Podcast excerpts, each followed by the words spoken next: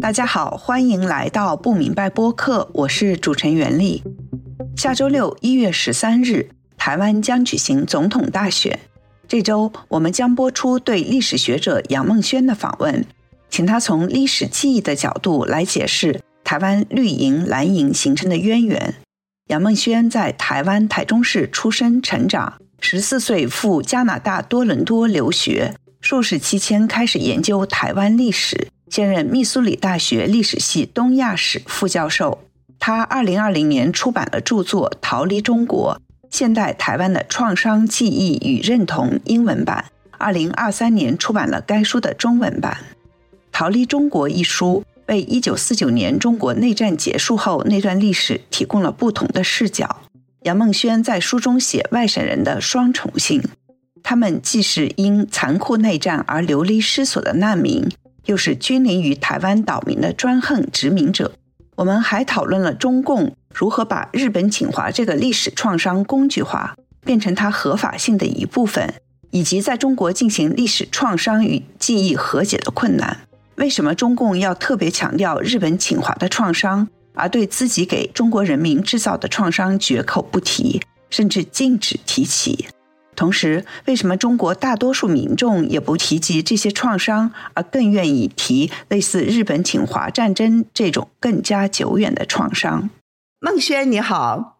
你能不能先说一下，就是你为什么要写《逃离中国》这本书呢？简单来说，就是硕士论文的时候做了这个二二八，因为它是跟我的家庭背景比较相像嘛。那其实我那个时候呢，也对这个台湾说的外省人，四九年从大陆过来的这一批人，其实我就产生了一个很强烈的兴趣。这个兴趣当然是来自于说，从台湾人的角度，他们是殖民者嘛，或者说就是说统治者是在这个四九年之后一直到民主化之前呢，在台湾掌握权力的人。那当然，外省人他们自己中间有很多这个不同的阶级嘛，他们也是有很多中下阶级。问题就是说，这个集合性，他们像统治者，可是好像呃，他们自己都不这样子认为，嗯，而且还觉得说，他们有一些这个，是我们今天讲受害者意识，他们认为是说，在台湾民主化过程中，他们遭受了很大的一个冲击嘛。然后呢，这个经验来讲，对他们非常的不好。他们似乎还 hold on to 这种所谓的中国意识，然后他们可能还想跟大陆统一什么，所以就是真的是一个有点像好奇心了。其实我也是想要了解说，为什么他们有这种心态吧。就是你在采访外省人的过程中受到了敌视。而本省人呢，也不能理解你为什么要同情外省人。你能不能说一下你的经历，还有你怎么来回应这些敌视和不理解的？说实在的，在采访外省人中说的敌视是比较少一点。嗯，那这个可能因为是说我中文或国语的普通话讲的还不错，这个就是国民党殖民的功劳，这样，所以他让我忘记了我自己的语言。那这个很失败的经验呢？因为我的访谈同意书上面就有写你的访谈计划，你要问什么问题。那我上面就写说大离散呐，可能大逃亡这种感觉，那个是应该是我第三个访谈的人，他就觉得说我又不是逃亡，我不是难民啊，我只是跟着政府迁移到台湾了，你凭什么这样说我？你就跟现在这些民进党或是台湾人一样，就羞辱我们这样子啊？那他真的，一进去把门关起来就不跟我讲话，那我是有点呆掉，我觉得说哦，怎么是这种情形？后来我想说，对，如果我要访谈他们，要知道他们内心真正的想法的话，你要。比较用他的心态来看事情。我说刚开始我也是有一个学习的过程啊。那你讲一下本省人对你的反应呢？我某部分的家人，像我自己的父母，我跟他们长期谈这些事情，他们到最后都非常可以了解我想要做的事情。我觉得我印象最深刻的一次是参加台湾教授协会的会议，他就是台湾的教授组成的，那所有的教授都是比较深绿，然后比较支持台湾独立。但是他们也是一个学术团体啊，所以他们也会做历史研究，然后会出版东西。那台湾教授协会在二零零九、二零一零年的时候，他们那时候会长叫陈怡生，陈怡生现在应该是国史馆的馆长，因为现在是立云执政嘛。那他一直是中研院的近代史研究所一个研究员，一个非常资深的历史学家。陈医生老师有次就把我找去说，他说我们现在要开一个学术会议，然后要出一本这个。有关台湾战后史的书，但是我们好像没有人可以写外省人，因为我我就是借由这些经验，就是 realize 到一点说，哦，原来在台湾大部分做外省人的历史的人去做口述历史，做访谈，然后。去做这个文件历史研究，其实他们都是二三代外省人，然后做这个台湾史的人有很多都是这个外省人。对 对对，但现在可能不这么明显了。但是我刚开始二零零七、二零零八这样子就开始这个研究的时候，那个趋势真的非常的明显。那所以陈老师就跟我说说，他们当然知道我的家庭背景啦，对不对？然后就说，那你当然是我们的人，可是我们很需要像你这样子，所以你可不可以来发表？我就记得我去那时候发表，走进去，而且一走进去，它不是一般的学术会，它其实有。中南部来了一堆人，那下面有大概有一两百人，然后我就在那里做我这个一九五零年代的外省的人的历史，然后他们流离到台湾是如何的可怜，他们的心境呢？我看真的越讲，下面的人越听了越是什么样的反应呢？就有一些可能在场的前辈们不是觉得听得这么的愉快吧。那其实陈医生老师他就跟我讲说没有关系，他真的有站起来制止说，哎，大家问问题的时候要这个 这个问题我们是可以讨论的，因为那个时候陈医生老师有跟我解释说，他们台派的学者呢，就是陈水扁，然后马英九现在指责，然后有强烈的族群冲突之后，他们台派的学者也开始思考说，你不能够永远把外省人的群体这样隔绝在台湾主体性之外，因为他们也是。在这个岛屿上生活的人嘛，他们跟他们现在后代都是台湾这个民主政体的一部分，所以那个时候就连台湾销售协会这么深绿的读的团体，他们都在思考这一点，所以他们才会说，那我们知道说你在做这个研究，就是说你好像。可以做这样的事情，因为你是外国 的一个研究生。我记得那个时候呢，因为他有很多不同的场次，完了之后，然后我下去放松一下，去上个厕所。然后你知道，男生就在并排上厕所，然后上厕所都有旁边的那些长辈。就好像有点数落你说，好啦好啦，没有关系啦。说我们有点不高兴你的讲法，但是因为你毕竟是一个从加拿大回来的研究生嘛，你对台湾的历史还不了解，那你要好好的去聊。我基本上 我的立场都是说，我不会反感，我没有反感。因为就是说，这些长辈他们让我的感觉都是非常的亲切的，因为我自己是二二八家庭，我了解他们心中的这种所谓的英文讲叫 resentment grievances，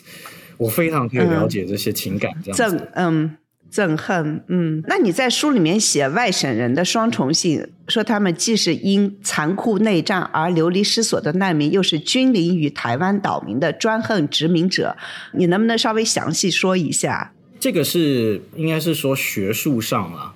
一个非常有趣的讨论，因为毕竟这个就是一个问题。当我思考到最后要把历史研究写成一本书的时候。我知道说，作为一个历史研究者嘛，你 take 的这个立场非常重要，这样子。那我就发现有一个问题，我到底要怎么样来说这个故事？当然，它是一个以外省人为中心的历史故事。那依照他们的说法，比如说像龙应台这样子的人，或者是齐邦媛这样子的人。他们就会说：“哎，我们是战争流离的受害者，这样子是比如说一九四九的内战，还有共产党革命的受害者，他害我们离家背井来到这边这样子。然后我们有很多人因为那个战争死亡，或者说一九四九年之后留在大陆的这些亲友们，因为跟我们的关系，他们也遭受到很大的冲击跟苦难。其实这些都是事实，对不对？都是你没有办法。但是另外一方面，他们来到台湾之后呢？”那也没有人问说台湾人说你接不接受这些，那台湾就只能接受，对不对？然后你来了这么多人，他们每个人也一穷二白，那就是说需要，因为中国大陆来的这个政府是大部分都是外省人组成的嘛，那所以你有这个政治权利，你就会去分配利益，那当然就是对台湾人不公平了，它就会产生一个这种社会的阶级性，虽然。有一些台湾的学者，尤其是如果是外省家庭出身，一直想要证明这样的不公平性跟阶级性并不存在，或者是说过了二三十年、十年之后已经淡化了。但是他也没有办法去去完全把这个政治还有文化上面的优越性，尤其是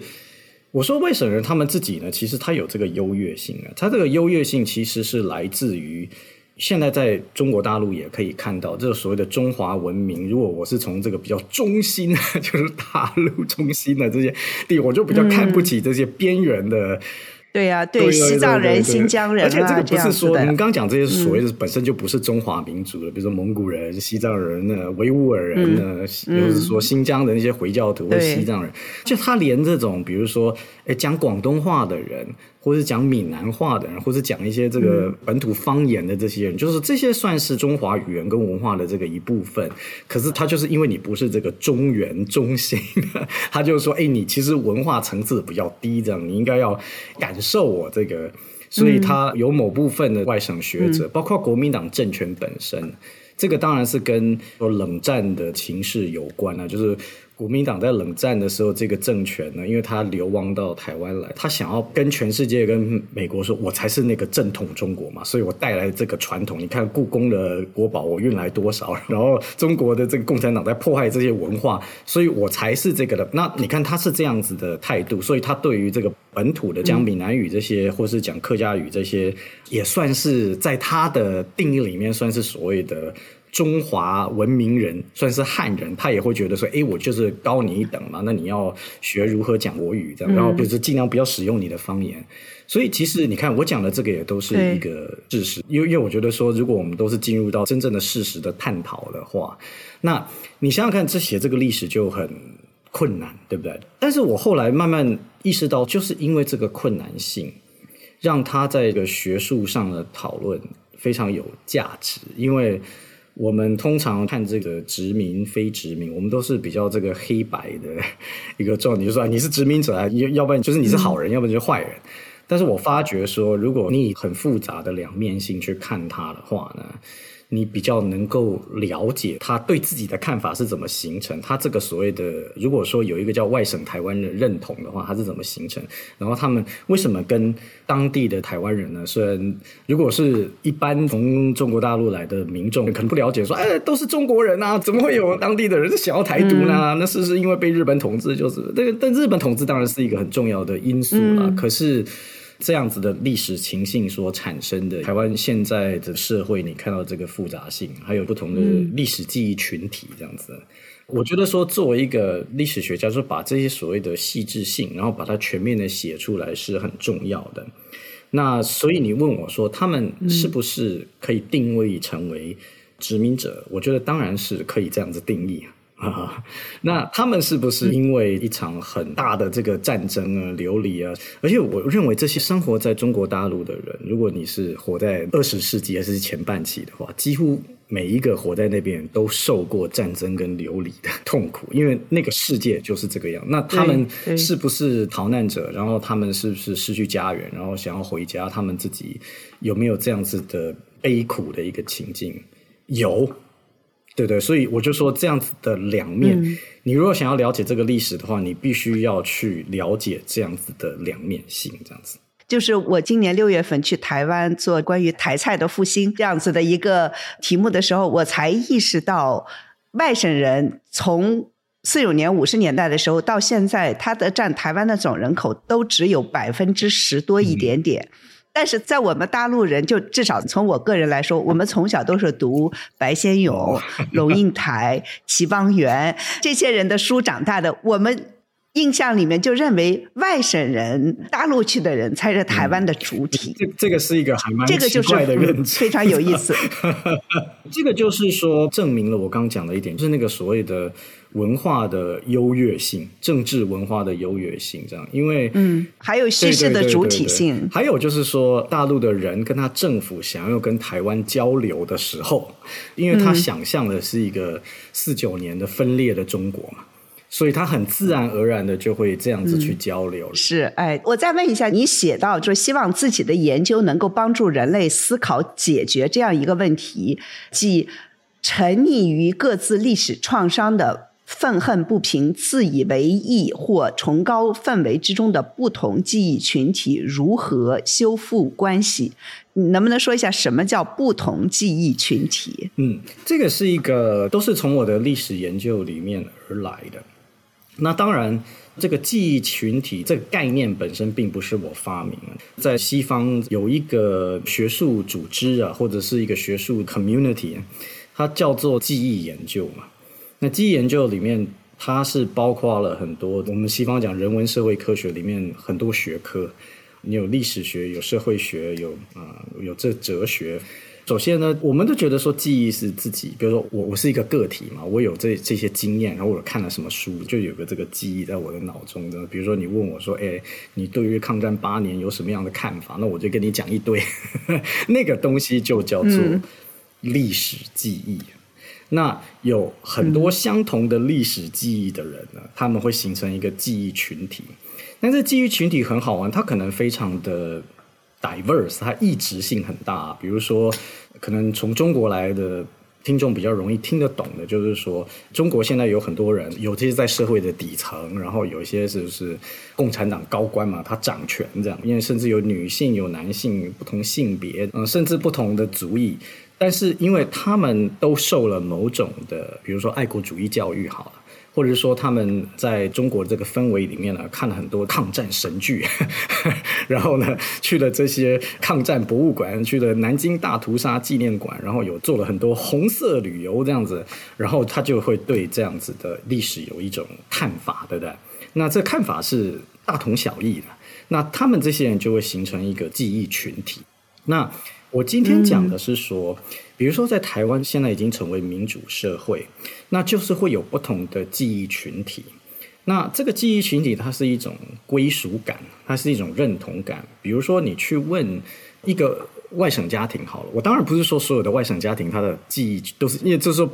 不同的这个族裔里面，他可能有人有不同的历史记忆，那是跟他的环境还有他自己本身的选择两个这样加起来有关的。但是我用一个例子好了，有一个外省的家庭，那他可能是三代外省人或者二代外省人，可是他就觉得说，诶，台湾是中国的一部分。因为四九年的历史嘛，然后中华民国的历史啊，中华民国在台湾，然后比如说现在这个民进党的政府啊，或者是绿色政权执政的时候，他就是要消灭中华民国，因为他们要建立他们自己的这个。台湾独立，然后他就有台湾独立的一个历史啊。那因为你看他这样的想法，是因为他接受了这套国民党传下来的这个历史论述。这个历史论述其实是从中华民族的起源开始，就是说啊，这是皇帝啊，然后然后这三皇五帝，然后道统这样传传传传传传到最后传到我手上，不是传到那个共产党手上，我才是那个中国，对不对？所以你相信这一整套。然后这个成为你的认同的一部分，你就是这个记忆群体的一部分。那它就是跟这个所谓的自我认同、跟群体认同，还有。你的情感这样子，比如说我今天如果跟你讲，我也是认同这个论述的人，哎，我们两个就觉得很谈得来，尤其是在在网上在在交换意见的时候就很谈得来，说啊，对对对，你讲的对。那问题是说，如果我不接受你这一套，比如说我是这个比较台湾主体意识这一块，我就觉得说，哎，反正台湾就是它就是一个岛，它自己就是很久以前就应该是一个独立的个体了，可是它就。遭受到不同的殖民势力，比如说那个荷兰先殖民，然后后来和西班牙，那可是后来这郑成功把荷兰人赶跑。问题说他也是外来，对不对？然后来就日本人，国民党都是殖民政权，那我们有个台湾主体性，对不对？那这样子，呃，那我对中华民国的看法就是说，它是殖民政权的，那最好可以不要存在，那个宪法还改一改。对，如果你是这样的看法的，你就是另外一个记忆群体的人。那我今天讲的是记忆群体的冲突啊，因为彼此没有办法去融合，然后你跟我之间有点势不两立。这个并不是只有在台湾有这种情形啊，在世界上很多国家都有，不论是威权的威权的国家可能会比较，因为它有一个官方的论述会比较放大。那但是并不代表说反对官方的一些论述它是不存在，它存在只是它被压抑嘛。对。那在民主的国家里面，你说哎，它就不会有这种，那民主国家的不同才多了。对，就像美国这样这么已经两三百年的民主国家，你看它也是有很多不同的论述。不同的群体，比如说这边的少数族裔，对不对？嗯，比如说 African American 黑人主义，他的对于美国史的看法就不一样嘛。那为什么这个记忆研究这么的重要？是因为说，如果你今天看我们现在有两个很大的战争嘛，一个是乌克兰跟俄国的战争，另外一个是以色列跟哈马斯的战争。当然，这些它都是有非常复杂的因素嘛。你不能说它就是历史记忆产生，但是。历史记忆本身，尤其大家都觉得自己是受创群体，然后俄国人就说：“哎，跟那个乌克兰说，你不是乌克兰人，你是俄国人。”乌克兰说：“谁说了我是乌克兰？这是我的认同。”你看他在俄罗斯这片土地上，他过去发生的历史有非常不一样的解读嘛？那你看这个以色列人跟巴勒斯坦人都觉得自己是受害者这样子，所以这个都是历史记忆冲突的一个问题这样子。好有意思，你引述这个社会学家 Jeffrey Alexander 说。创伤过程是一场危险赛局，它可以将人举上九天之巅，或推落欲望深渊。创伤叙事可以引发文明构造的重大修补，也可以触发几轮新的社会苦难。你说讲述和再现人类悲苦，绝非任何人不经认真自省、不做伦理考量就能等闲视之。你能不能展开说一下，你这个是什么意思？OK，因为历史本身的复杂性嘛，比如说像看台湾这样子的历史，或者说 同样的东西，也可以说你去看巴勒斯坦这个地方的历史，对不对？对，人来来去去，不同的政权。然后呢，他在一些历史时期都发生了一些惨剧嘛，战争、殖民压迫、白色恐怖，一堆我们这边叫 state violence，国家暴力。国家暴力，对。那你这样子去看这个历史的时候呢？我今天在讲的是去诉说历史，或者是说你想要去拍一个纪录片，或者说你只是想要在网上弄一个 像我们现在这样的 podcast，嗯嗯，或者是说拍一个短片。来诉说一下你的对这件事情的想法跟看法，对不对？我说你是做任何只要类似这样的事情，大到写一本学术的书要要做几年的研究，要花几年时间写；小到今天就来发表一下我的感想。我说做这样事情的人都必须要很深度的去思考，说第一个，我对于这个历史的复杂性了不了解，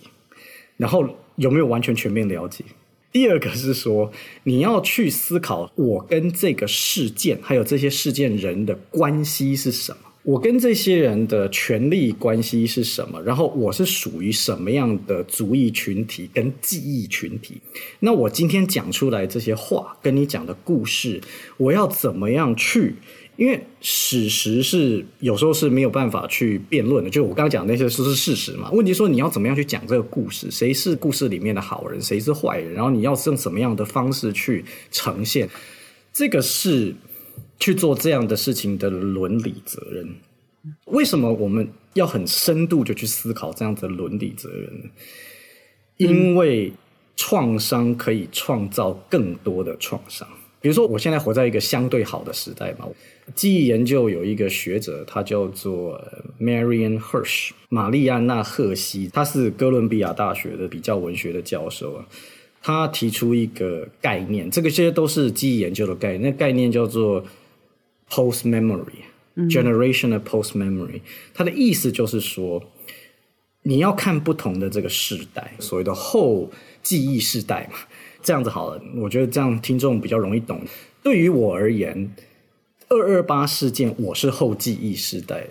意思就是说，哎，它不是真的发生在我身上，它是发生在我前一代的人身上，对吧？那我要去呈现这样的历史的时候呢，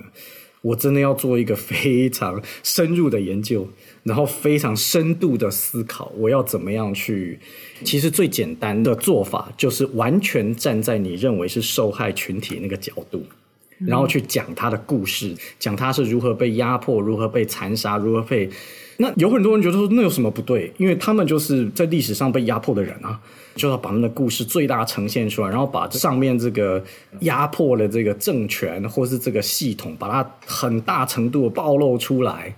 呃，对我并不是说这样的做法不对，这就是为什么我认为外省人这个例子这么有趣，因为你可以很清楚的看得出来，它就是一个。迁占者殖民国家这样子，嗯，但是他是真的受害，而且比如说你如果去看说，为什么蒋介石这个政权到了台湾之后，他刚开始那几年的白色恐怖真的好恐怖，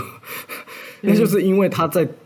中国跟这个共产党的斗争真的是你死我活的斗争，然后他认为说，在五零年他的很多失败都是因为他。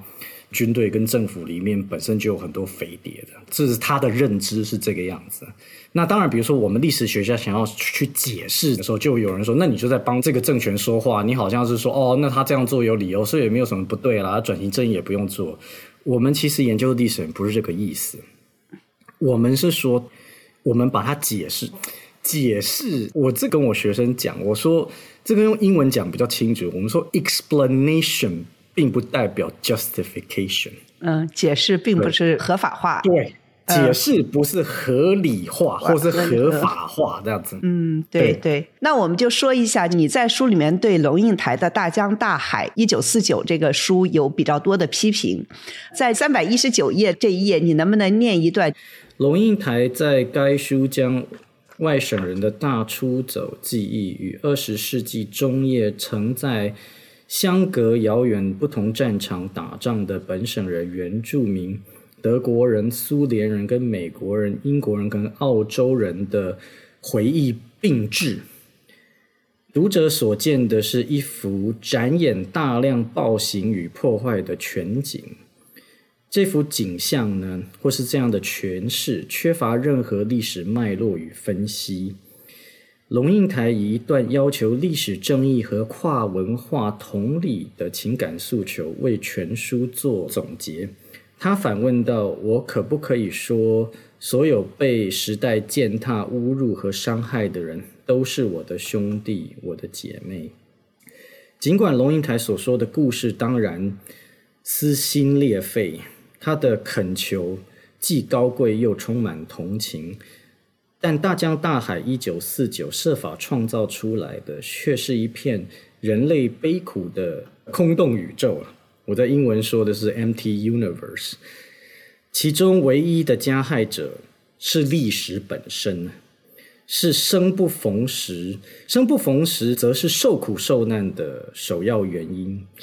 这样的结果是，即使大江大海在台湾大受欢迎，而且大为畅销。却也引起不少负面的回应，尤其是本省人政治及精英界为甚。这个当然就牵涉到我刚刚讲的所谓的这个伦理思考。你看，我刚刚说这个最简单的立场就是站在受苦受难者的角度。那我觉得说，龙应台在那本书里面呢，他想要呈现的是说，这是一个时代的苦难啊。人类二十世纪中叶就是有这个二次世界大战。然后对于中国而言，那个大战结束之后，还有这个呃国共内战，所以人民流离失所，对不对？然后跟世界上很多地方的人，他也都受这个苦是一样的。所以呢，就因为大家都受过这样子的时代苦难，所以呢，大家应该可以互相理解，然后能够互相同情这样子，然后到最后就可以世界大同啊！这是一个非常简单的想法。嗯，因为真正实际上，你如果一直去诉说这些，它会让人产生很强烈的情感，对不对？你看，在台湾，事实上本土这一派非常强调国民党统治所带来的这个二二八白色恐怖，还有就是所有的不公平。那外省呢，也有一批对中华民国非常有感情的本省人，真的很多，他们非常接受四九年这个流离啊这种看法，这样子的。对不对？那这两个都很很同情他们自己的历史，然后也想要把这个东西传给其他的人。可是你到最后就发觉说，这是两条平行线，永远不相交这样。而且他们认同这两个不同的这样的历史论述的人，其实他们到最后真的造成的结果，并不是能够互相同情理解，而是说，你你讲的那个东西对我而言是一个非常。Offensive 的东西是一个你就是攻击我，让我觉得很不舒服的事情的。嗯，所以其实呢，这个就是伦理思考，它才能够真正的去，我不是说就一定可以促成和解，我是说才比较有机会去促成和解。我我自己其实有一个想法，因为我们之前在讨论这个中国跟台湾之间的关系的时候，有一批啦，我知道说。大陆来的学者，或者是说在海外的人，他们觉得中国只要民主就好了。中国只要一民主呢，那这个跟台湾这之间的这个什么，就是走在一起啊，就那就不用讲了。香港的问题也不马上解决了，因为这个东西它是会很自然而然水到渠成，因为大家都是中国人嘛。对不对？所以最大的问题其实是共产党这样子，或是说专制统治。可是我就觉得说，你也就想的太简单了。对对，太简单了，太简单了，真的太简单了。因为这个历史记忆跟民族情感呢，它可以是说，今天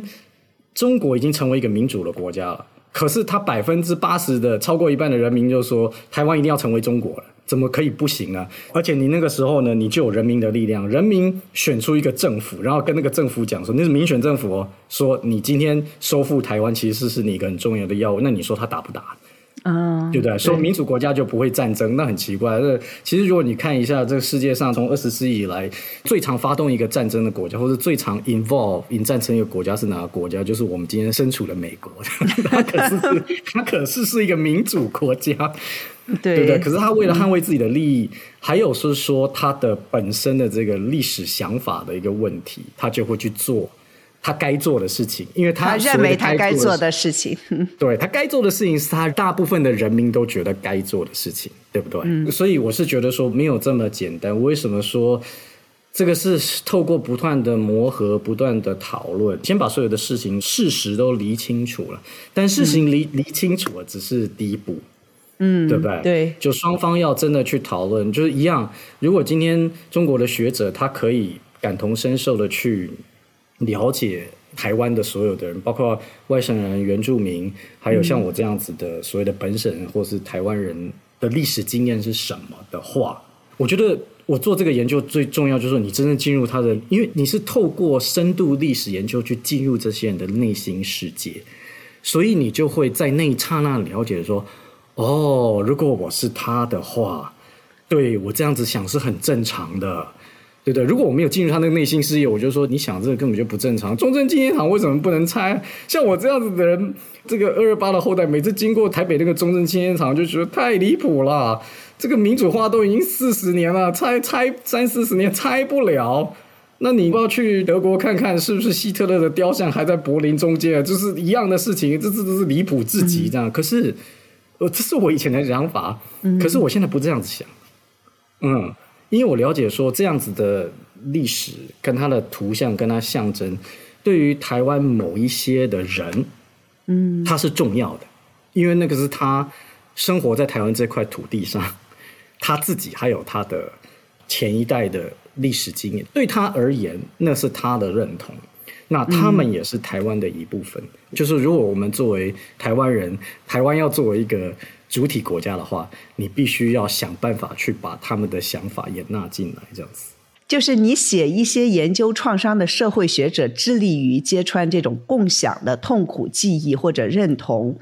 你说这项工作既有必要也很重要，因为某些历史委屈是为了用心险恶的政治目的而被夸大甚至捏造。你写到说，与受害者有关联不会让某人变得神圣，也不会给他为受害者代言，乃至对任何创伤相关问题发生的特殊权利。同理，与加害者有关，也并不意味着某人必须活在原罪之中。用尽一生道歉或补偿，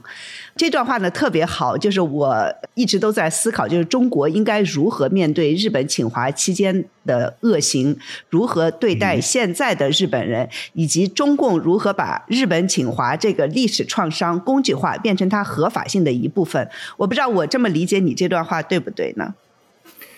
是，我觉得说您刚刚给的这个例子非常好啊。如果说你要回忆这个，比如说以中国作为例子好，因为我们大部分听众都是从中国来的，那中国这个土地上，可能自从你要说百年国耻的话，那自从鸦片战争以来，一直到现在发生了这么多这个人间惨剧，那有一些是西方殖民势力还有这个日本帝国主义造成的，但是有其他的一些其实是中国自己本土的政权，包括现在的这个共产党政权造成的。那你要选择回忆什么样子的的东西呢？因为记忆这个东西，其实集体记忆跟个人记忆都是一样的。对对，有这个做转型正义，说记忆的反面就是不正义了。意思意思就是说，如果你不记得这些事情的话，那你就是让过去发生的这些惨剧或不公不义的事情，就是让它被泯灭了。但是没有错，但是记忆的背面其实也是什么？是遗忘。因为如果是说我们都是用这个历史上发生的这些事情啊，我讲的这个我们，可能就掌握权力的人啊。嗯，通常就是说一个国家一个政党。他掌握了政权跟资源，尤其是这个教育资源，还有在公共领域上传播资讯的这个资源，他就会想办法，因为他要形塑这个国家里面的人民对他的忠诚度。所以基本上两点嘛，一个你要爱国，这个国就是我。那通常你就是有一个外面的敌人啊，我们今天在这个国家发生什么事情都是他害的。那第二点就是说，这个政权本身呢。他是帮你把这个敌人给去除的人，所以呢，我今天为什么我能够执政，或者说你为什么要支持我，就是因为这个原因这样子。我我是你的恩人，嗯，如果你没有我这个党或者这个国家或者这个体制的话，你基本上就会变得跟以前一样。对，没有共产党就没有新中国。对对对，你你能不能说一下？嗯嗯，就是我们上次通话的时候，你有提起来共产党对这个日本侵华的这个记忆。它有一个从八十年代到后来有一个演变过程，是不是？嗯，是啊，这个当然是牵涉到冷战时候的中日关系，因为冷战的时候有两个中国，有台湾的中华民国，跟在中国大陆的中华人民共和国。然后刚开始的应该是二十年间，中华人民共和国是不被承认的。它当然它被这个苏联还有其他的共产国家承认。但是他的联合国里面是没有席次的。那因为这样子的原因呢，这个中国那边呢，嗯，毛泽东这个政权他一直想要寻求国际的支持，包括日本的支持。他想要把，因为日本、南韩、台湾这些在美国的这个战后的体系，尤其是在西太平洋是一个美国，他就是说这个有一条线，我要防防堵共产党，那这些都是我的盟友。然后包括为什么他。后来跑去打这个越南战争，因为全部都在这条线上面。那中国那时候采取的态度是说，在国际政治上你要对日本示好。那你看蒋介石在做同样的事情，他说啊，以德报怨，以德报怨，我们不赔了，对不对？那蒋介石的态度是这样，那你毛泽东的态度应该就就就是是要更软了。所以他就变成是说，他在国内的这个本身宣传方面呢，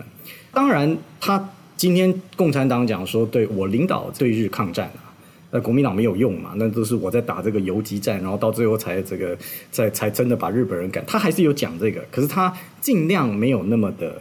仇日这个东西呢，没有在人民的心目中扩散。他那时候仇的国家是美国，就是美国帝国主义啊，所以这所有的亚洲所有的问题都是。这个是一个很大的反转呢，因为美国在这个大战期间，他是帮助中国的，他是帮助蒋介石这样，他是帮助中国的，所以这真的是一个很大的反转。然后其实这个是第一点嘛，还有另外一点很重要的是说，你看毛泽东时期的中国，毛主席是真的非常相信共产主义或是马克思列宁主义，再加上他自己的毛泽东思想。是人类未来的真正走向，那个是真正的历史的终点。所以他觉得说，我们今天不是要去回忆说，所以那个时候所谓的中国民族主义也是有中国民族主义，但他那个民族主义并不是建立在，哎，你过去就是如何被人家羞辱啊，如何被人家这个亲，这个回忆起来都太丢脸了。因为现在中国人民已经站起来了。对不对？已经成为一个社会主义国家，而且那个时候呢，尤其是五零年代晚期，这个中苏关系开始裂痕开，他就说：“你看苏联，它基本上不是真正的共产主义国家，它修正主义，它基本上就还是一个这个这个资本主义国家这样子。那我呢，今天是要领导中国所有的人，然后呢，为全人类创造一个真正的共产主义的天堂。”所以才会有大跃进啊！就是如果我们真正去这样做的话，这个生产力马上超过美国，这十年之内超过美国十倍的。所以呢，那个民族主义是对于未来的一种胜利的一种，所以他不看过去啊，他一直在讲说我们未来会怎么样，未未来超英赶美什么的，对不对？为什么会到最后会仇日教育变得这么的严重？当然是因为改革开放啊！你看天安门就是这样，八零年代的中国好像很自由，然后一直接受外国的东西。因为那个时候到七零年代中期，其实毛主席死之前，人民就已经累了，就觉得说好像不是这样子搞的，怎么这搞到都这是文化大革命什么？然后后来 OK 改革开放，真的看到外面的世界，觉得说哎那个不坏啊，但是这个共产党执政就有问题了。那你讲了这么多年的这个马克思列宁主义，然后讲毛泽东思想，然后想说这个不是中国的未来，是人类的未来，那好像事实上不是这样。那你是不是对于这个这些所谓的主义，然后跟这个政权，你就开始离心离德了？那我觉得其实共产党挺厉害，他们就说：“哎，我们现在要开始另外一种。”所以他有一个很好玩的现象，在八零年代的时候呢，其实日本。跟中国的关系，你会发觉说他帮中国非常多。是的，那当然对于他们自己也有利嘛，他可以来中国投资啊，然后他借给中国很多钱，然后有些是很低的利息，然后有有一些是真的不用还的。但是在天安门发生之后呢，呃，江泽民就觉得说不行啊，再这样下去的话，而且他看到台湾人民在抗议了，然后国民党受到压力，然后哎，他好像就是真的民主化了，放弃一党专政了。那共产党这在他想法里面，他觉得这个绝对是他的政权会垮台，所以他就开始说，江泽民那时候真的发下了几个档案，内部大家传阅，然后说 OK，这个就是我们现在的政策，就是爱国主义教育，然后你就是要有一些这些基地啊，嗯，对啊？如果你看那些的对日抗战纪念馆，连南京大屠杀纪念馆都是大概一九八几年的时候才开始弄的，嗯真的，应该是八五年。然后到最后到呃后头来到九零年的时候才搞得像一个样子。如果这个东西很重要的话，那他为什么不四九年的时候就弄了？对，所以觉得说这个都是记忆研究的一部分。历史研究呢分很多种这样子。我说我们讲的这个叫历史记忆。说什么叫历史记忆？就是哎对，比如你对南京大屠杀的看法，你对日本侵华的看法，你对二二八的看法。你跟我讲，然后你有一套论述，对不对？谁是好人，谁是坏人？这个叫做历史记忆，因为它是个记忆嘛，但它是有关于过去一个历史的事件。那什么叫做记忆的历史？所有有关这个事件，然后过去从现在人讲过的话，包括个体，包括政权，然后在不同的时代里面讲的不同的话，你如果用记忆的历史去研究看这个。中国它对日本啊，对我觉得应该要怎么样跟现在的日本人相处？首先呢，我觉得大家要了解的是说，现在活在日本的人，他们一生中从来没有做过杀任何中国人或做任何对不起中国，就是广义上来讲伤害中国利益的事情，这样子并没有，大部分人都并没有。所以你跟他到底有什么冤仇呢？事实上是没有的，你所有的冤仇都来自于。你奉为高孽的这个历史记忆，那你就是为了这样子的东西，你要去仇日，你要去说要杀要杀光小日本，要收回钓鱼岛的，你什么？我有听什么宁愿华夏不称草，也要收回钓鱼岛这样的事情，太可怕了。对啊，这不是很可怕吗？那一样啊，对台湾也是一样，就是说你完全忽视台湾它自己本身的发展的现象，然后就说哦不行，为了这个民族大义，为了国家统一。我就有一天一定要收回台湾，如果不收回台湾，我我心中好像就少一块的。那我觉得你自己问一下自己，这样子是不是你的这个这个历史记忆本身影响了你这样子？那在这样子的记忆它的背后，它到底它是它讲的这个记忆告诉你这个故事，它到底多少是真的，多少是假？或者说，它只是某一个面向看事情这样子？我觉得说，如果针对于这个。两件事情，就是对我们刚刚讲那个历史本身发展的复杂性，还有跟这个历史记忆本身这个论述在不同时代跟政权的变化这两个方面都可以非常了解的话，而且这些了解可以扩散到一般的人民，那我觉得处理这世界上的冲突，包括将来的两岸的问题呢，都可以得到一个比较妥适的这个方案。对，嗯。呃，呃你在书的结论中也提到，在中国进行历史创伤记忆与和解的困难。你写到，相较于外国帝国主义者造成的创伤，自行施加的痛苦，也就是自己人对自己人的暴行，很难得到承认。就中华人民共和国，就是短短七十四年历史中有很多创伤，比如说文革、大饥荒、三反五反，有一些比日本侵华战争死的人还多。但是这些创伤却不被官方和个人家庭提起。嗯，你能不能给我们分析一下，为什么我们刚才已经说了，中共要特别强调日本侵华的创伤，而对自己给中国人民？制造的创伤绝口不提，甚至禁止大家提起。同时呢，为什么中国的老百姓也不愿意提及这些创伤，而更愿意提类似日本侵华这种更加久远的创伤？或者我们可以还可以说的更近一点的，就是清零运动，是吧？十几亿人遭受重创的一个政治运动，但是大多数人好像很快就恨不得就把它忘掉，反而。更愿意去回忆八十年前那场战争，更愿意为这种的日本侵华战争而愤怒，而不是对清零战争对自己造成的伤害而感到愤怒。是，我觉得这是一个很好的问题那首先呢，一样有两点。第一点，你没有办法去完全说，因为毕竟如果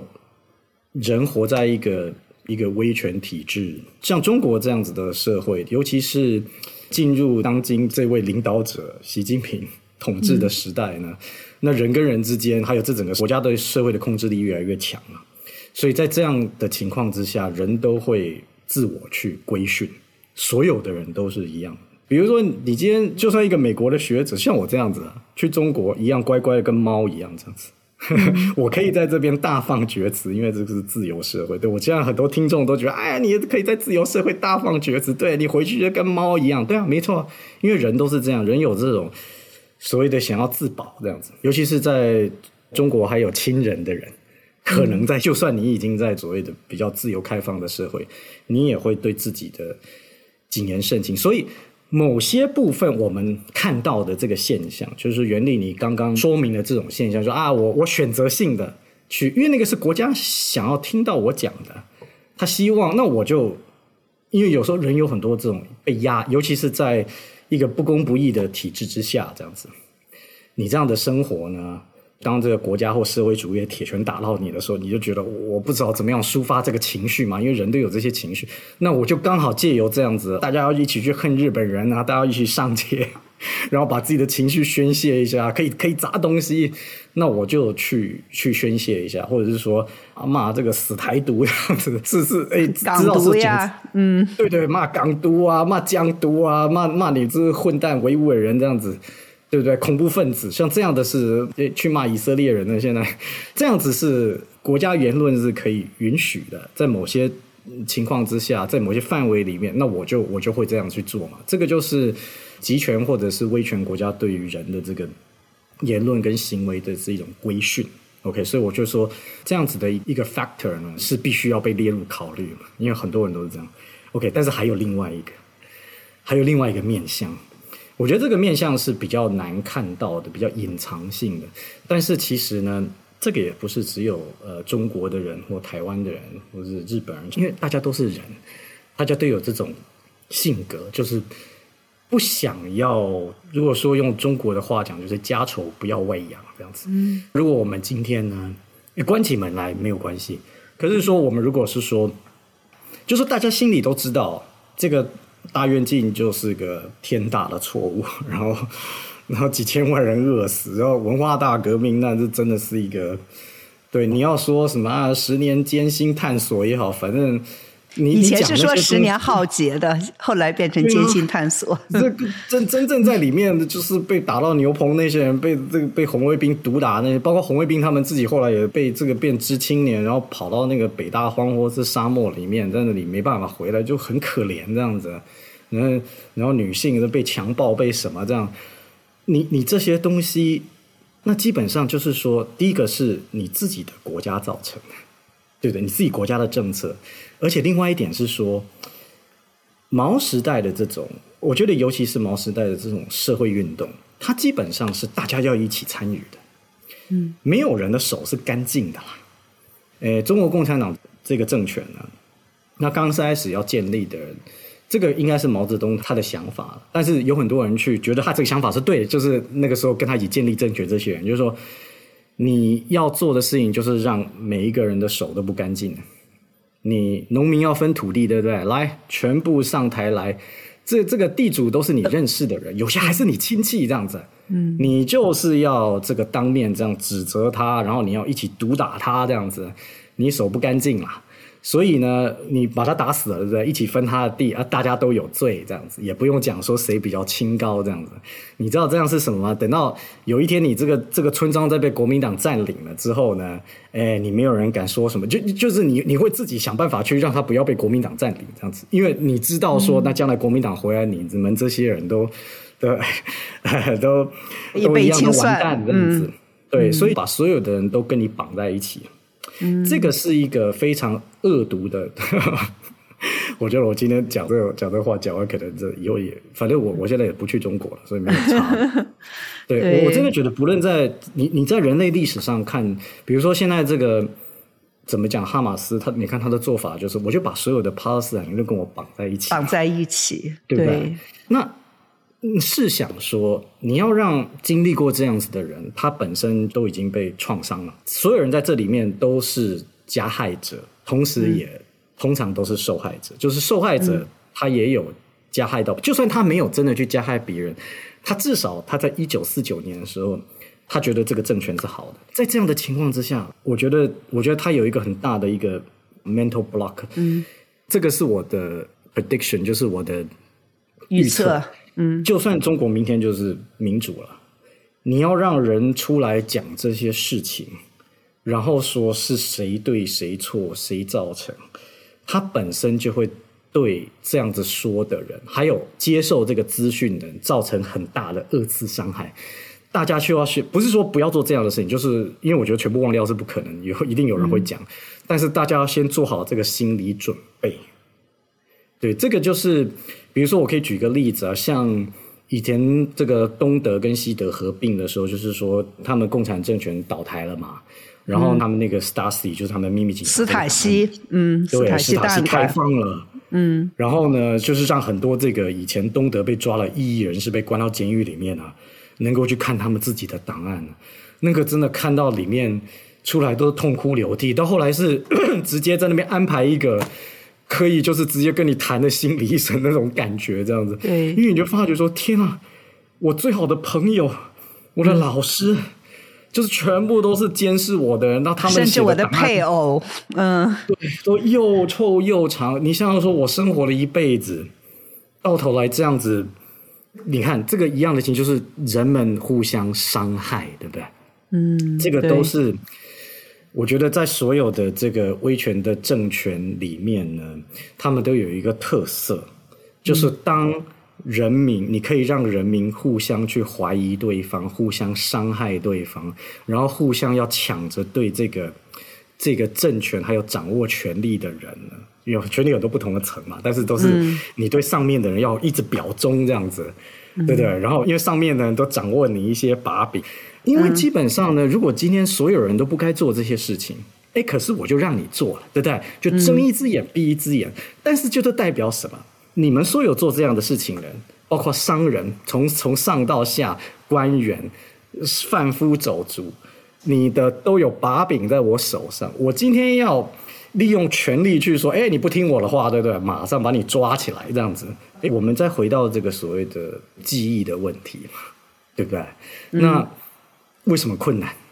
首先就是这样的情形要你出来回忆，真的很困难。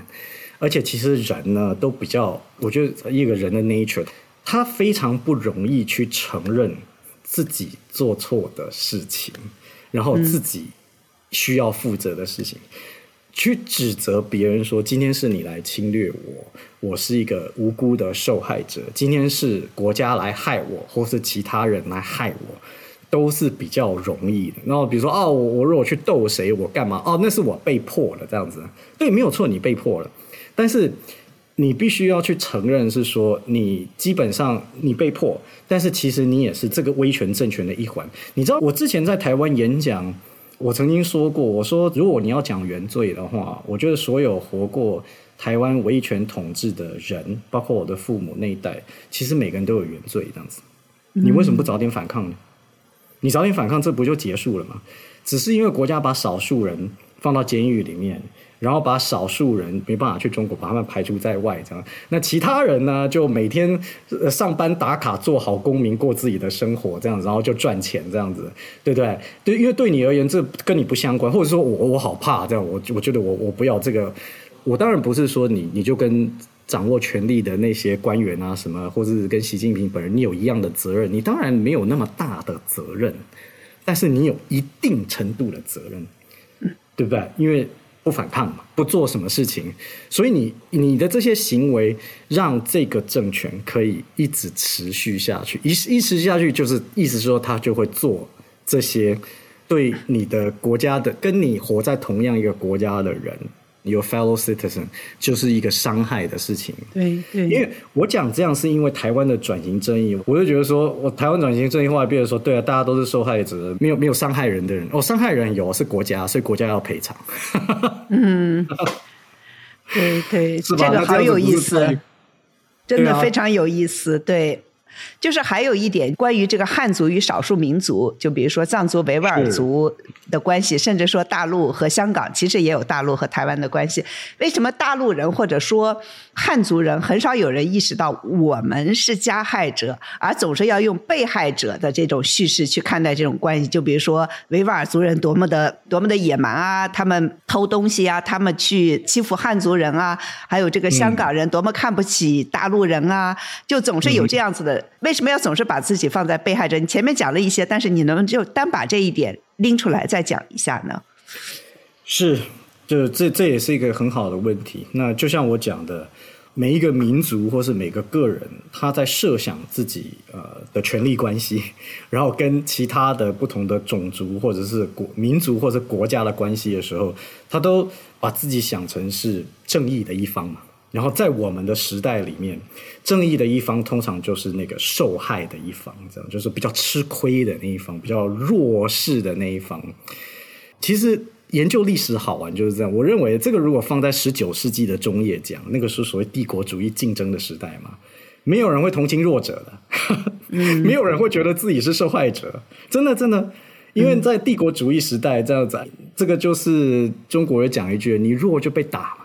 对你被打被侵略之后呢？那些侵略你的国家还跟你讲说你要赔偿我的战争损失，我开船来这边把你打败了，然后哎，我我有花费啊，我有人死掉，对不对？你要赔偿啊！他是那一个那种时代啊。那当然了，我们现在不是那种时代，因为西方的社会为什么我们所谓的比我们进步？不是说他们的人比较厉害，是因为说他经历了这些。他自己也受到了很大的教训，然后他觉得说不能活在那种时代，所以我们在经历过嗯之前所有的殖民战争之后，帝国主义战争，然后两次世界大战之后呢，为什么像联合国这样子的国家成立？然后就说我们一个是联合国难民总署，然后要有一个这个所谓的呃国际人权组织，然后要有这个所谓的呃 universal human rights。对不对？我为什么要花这么多时间铺成这个呢？在这样的氛围之下，所以自从二十世纪中叶以来，当我们活在这样的世界里面，我们对我们自己的想象就不是变成是说我们是强者、胜利者，变成是反而是我们是弱者这样子，嗯，对不对？因为弱者的位置就是哦，被殖民、被侵略，或者是说那。可是呢，在中国的情况，因为中国其实现在是一个还蛮强大的国家的，对呀，他他应该要对自己有这种光荣感，没有错。我觉得那样子的讲法就是没办法去深刻的反省自己在这样的的关系里面的权利。今天你基本上呢，你是强者，不是弱者。你对他而言，对香港而言也是啊，对台湾而言，你你算是人家要看到你会害怕了这样子。对于西藏跟新疆，你是殖民者啊，嗯，因为这个以前他们西方也有这样子叫做 civilizing mission，比如说维吾尔人跟西藏人，他们基本上就不是这个中华文明的人，或是中华文化的，他们可能按照一些比如说国际的惯例跟定义，他们应该是如果他们想要自己民族自觉成立国家，应该是可以。那你必须要有一个说法，说为什么他们一定要是中国的五十六个民族之一？那你就会变成说，对不对？因为他们不文明。他们野蛮，然后他们的这个制度呢，去迫害他们自己里面的弱势，比如说女性啊，比如说一些阶级低下的啊，嗯，农奴对，所以说我们进去呢，是带来这个更好的世界跟文明，这样对不对？这个我们是去解放他们。对，这个西方叫 civilizing mission，对不对？你看一下他们这些西方殖民者，他们到亚洲来，他们去非洲、去中东这些国家。用的语言都是一样的，我们给他们带来了文明，嗯，就是这样。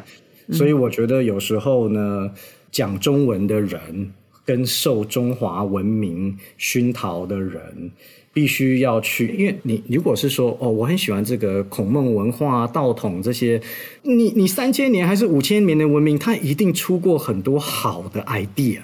那这些也不是只有。对中华文明重要而言，这个是对全人类是一种知识的瑰宝，对不对？所以你喜欢那样子的东西，想要去 promote 这样的东西，并没有什么样的不对。问题是说，我觉得另外一方面，你必须要很清楚的认知说，呃，不是说你是中华文明或是中国，你就永远没有侵略其他的地方或是国家。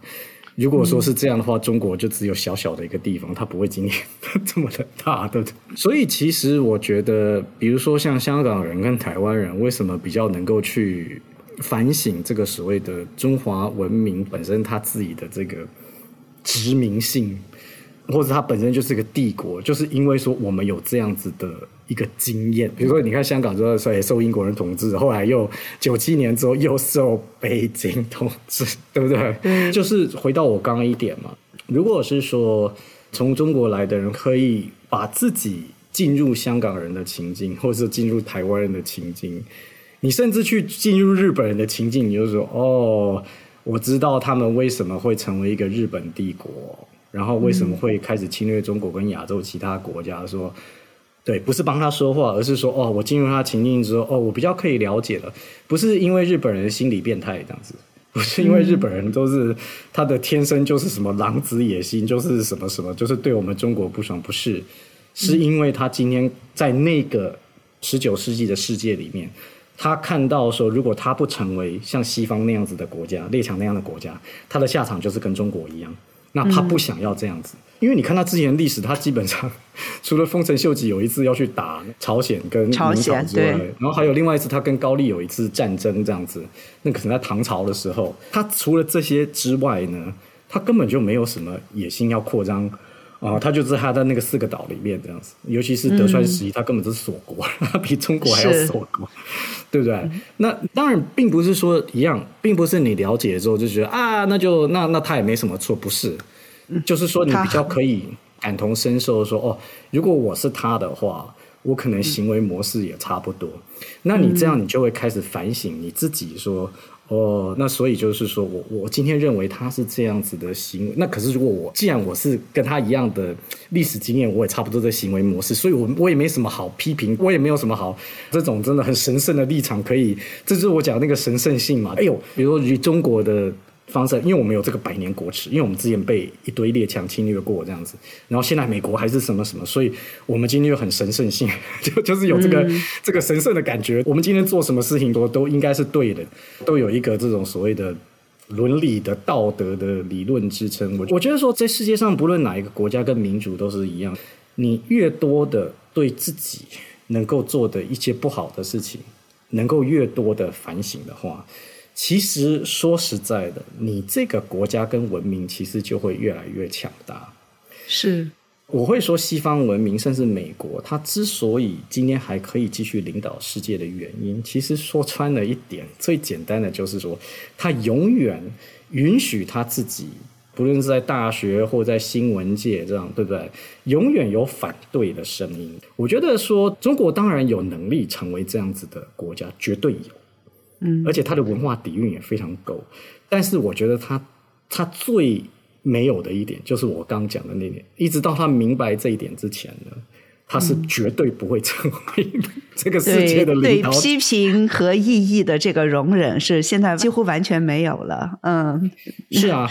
我们从历史到了现在，我们这个国家中国再往前走，或者这个历史再往前走，每个国家对历史应该是一个什么样子的态度，还有对现实是一个什么样的态度，这样也能决定你们未来能走多远。嗯，这个我觉得是挺好的一个结束的点。嗯，那我们请每一位嘉宾推荐三部书或者是影视作品。嗯，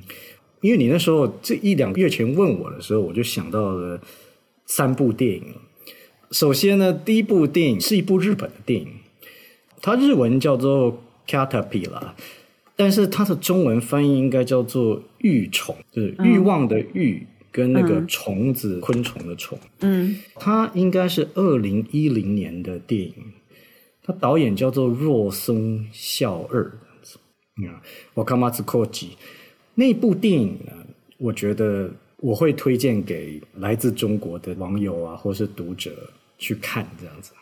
嗯，尤其是年轻的一辈，因为主要是说，之前在我课堂上，现在几乎没有什么中国的学生，因为这这一两年的情况，但是还有的时候呢，曾经一些学生看的很有感觉的，他们都是这个爱国主义成长下的小粉红。那这这个电影是演什么？它基本上。简单来讲，在一个日本的农村，然后有呃一位刚刚从中国作战回来、光荣回来的一位日本士兵，然后这个农村还有他的太太就是欢迎他，但他们发觉说他因为在中国作战的关系，然后受了伤，其实他四肢都已经被割掉，然后所以他他喉咙也是有受创，发不出声音来，所以为什么要叫做这个 caterpillar 就是。那个毛 care 是英文的毛毛虫，毛毛虫，因为它就是像一个毛毛虫一样，天天在那里爬来爬去，然后蠕动发出声音这样子。对，嗯，简单的来讲嘛，就是让你看到说，然后他本身因为他在中国做了很多坏事，我们讲的坏事啊，就是强暴妇女啊，然后残杀中国人，可是他回来一直做噩梦嘛。嗯，那为什么要介绍大家看这样的电影？因为其实就是一位学生，这是大陆的学生。你知道他看完他，我问他说：“请问你你有什么感觉？”他说：“我你当然你他情绪上有时候，因为这毕竟是一个人，然后一个故事这样。你看他情绪上受到，他说：‘哦，原来他们也是人。’这样子，对，就是那一句，嗯，这个不是你们剧里面那些日本鬼子，或者是对抗日神剧里面的，对，对对对，这些形象是说他们在日本也有家庭。”他也有他的这个 community，对他做了这些事情，可能是他的上级叫他去做，可能他自己也很享受，但他回去了之后，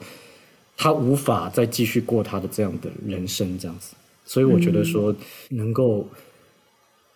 让你进到对方的世界去看，他说他是加害者，没有错。但你看到他的创伤的时候，你就觉得说，这样子的战争跟这样子的。真的是一个对所有的人都是一个很大的伤害，是是，所以你基本上还要因为这样的历史论述跟记忆呢，将来还要再挑起这样的这战争，你就会觉得说这这这是什么跟什么这样子。对，那第二部是有关台湾白色恐怖，可能有一些人都看过，它叫做《超级大国民》的，它的导演叫万人，然后编剧应该是吴念真跟万人一起写，它英文叫 Super Citizen K 这样子。应该是也是九零年代初期做的一个台湾白色九四年的时候，九四年，对对对对对。对，所以看袁立，你可能就看过他这样子，他很他节奏很慢，就是一个人出狱之后，然后因为他是白色恐怖被关嘛，他是政治犯，然后他就开始了他的人，他去寻找他过去一起入狱的狱友，但是那个人已经被国民党处决了嘛，然后他去拜访以前他一些认识的人，然后包括里面很多回想。那为什么那个电影非常值得看？除了是说可能让嗯大陆的听众能够了解台湾白色恐怖的历史之外，另外一点可以看到这个国家跟这个政权，它也是个独裁政权，它是一个右派的独裁政权，右倾。但是不论是右或左的独裁政权，基本上都是一样，就是让人民互相伤害对方，对不对？因为你看这个主角，他出狱之后，他感觉到最强烈一个情感是什么？是罪恶感，对，是罪恶感，因为他知道自己在狱中被刑求，因为那时候国民党那些人就就打你啊什么来说，还有什么人，就是说你们有这个读书啊，他不小心出卖了好朋友，对对，那你就影响到你这个好朋友还有他的家庭，不是吗？你就毁了另外一个家，而且这些人之前跟你的情感是很好，你是跟他们一起去去上高中、上大学的，这个对一个人的本身的伤害的，还有因为他背负这个罪恶感。还有对他自己的家人的罪恶感，对不对？你看他，他跟他自己的家人出狱之后，他的女儿也是，就说你今天国家就把你带走，然后我们就背负了这个你的污名，这样子，对不对？是，我觉得大大陆人其实看这个电影，尤其现在是会有很多共鸣，应该非常有感觉嘛，对对对。所以我觉得说这是一个很值得。然后还有最后一部是，如果你有 Netflix 的话，因为这个是现在 Netflix。新出的一部这个纪录片叫做，应该它就叫做《Ordinary Man》，就是平常的人，或是就是平凡的人。嗯，那你觉得去 Netflix 你打一个《Ordinary Man》，这个是纳粹大屠杀的纪录片。他们是一批中年的德国人，住在汉堡。他们战争的时候，国家征用你啊。他们不是战斗部队，他们是去。比如说，德国在占领很多城市，你需要一些就是警察，一些这种也是军队，但是他是有点像警察部队这样子去维持治安。他们那个时候征用，因为他们都是三十几岁、四十几岁这种，然后都有工作，有些人大部分都是公务员，然后邮差，这个还有学校的老师，对，都是这种。你看，就是这种像我这种啊，就是这这大学教授，然后对不对？把你征去，那你国家征用你，你没办法，你只好去这样子。但是你知道，他们到了波兰跟那个后来到了俄国的时候，他们发现很恐怖的一件事：国家他们做什么，知道吗？杀人。对，就是叫他们去犹太的村庄里面，把所有的人都集合起来，然后哎 就叫他们犹太人自己挖坑。这个是女人、小孩，就整村的人。带到树林里面，叫他们挖坑，然后就是给他们每个人脑后面一枪这样子。你知道这些德国人，他们有些人是支持纳粹政府的，有些人就冷感，有些人还是反纳粹。不论你是什么样的人，他们都一起被放到那个情况去。你要去服从国家意志。嗯，那部电影最有趣的就是说，你知道吗？他们并没有被完全的逼迫，就是一个他们叫一个警备团这样子。那个警备团是一个中校。他也是一个这肥肥的一个老好人，他出来跟就是大家列队好，然后他宣布说我们现在的任务是什么？他一边讲一边哭啊！他说上级就给我这个命令，他说我知道说你们一定不想执行，然后这个很困难。他说你知道他说什么吗？不想做这件事情的，你现在就可以出列，嗯，不会有任何事情发生在你身上。OK，你你就一起跟我们每天吃饭睡觉住同个营房，但是执行的时候你不用去。嗯，但是他问了很久，都没有人愿意出列。后来有两三个人出列，然后才有其他的三四个三三两两个，但大家会一起骂他们，说你们这些懦夫啊什么。但是你知道吗？嗯，但是他们并没有真正接受惩罚。但是他这一篇就是讨论说，为什么在这样的情况之下呢？只有少数人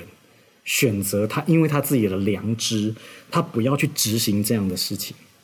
所以，所以这点很有趣。他请了一堆就是心理学家来讨论说，人在这种威权体制下的心理学这样子。我觉得他真的非常细致的讨。你知道，还有另外一点，就是学那段历史的时候，我们都有讨论过这个问题，就是说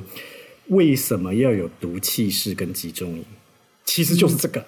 因为刚开始德国在波兰跟在后来他们入侵俄国的时候，他们就是采取这样的方式。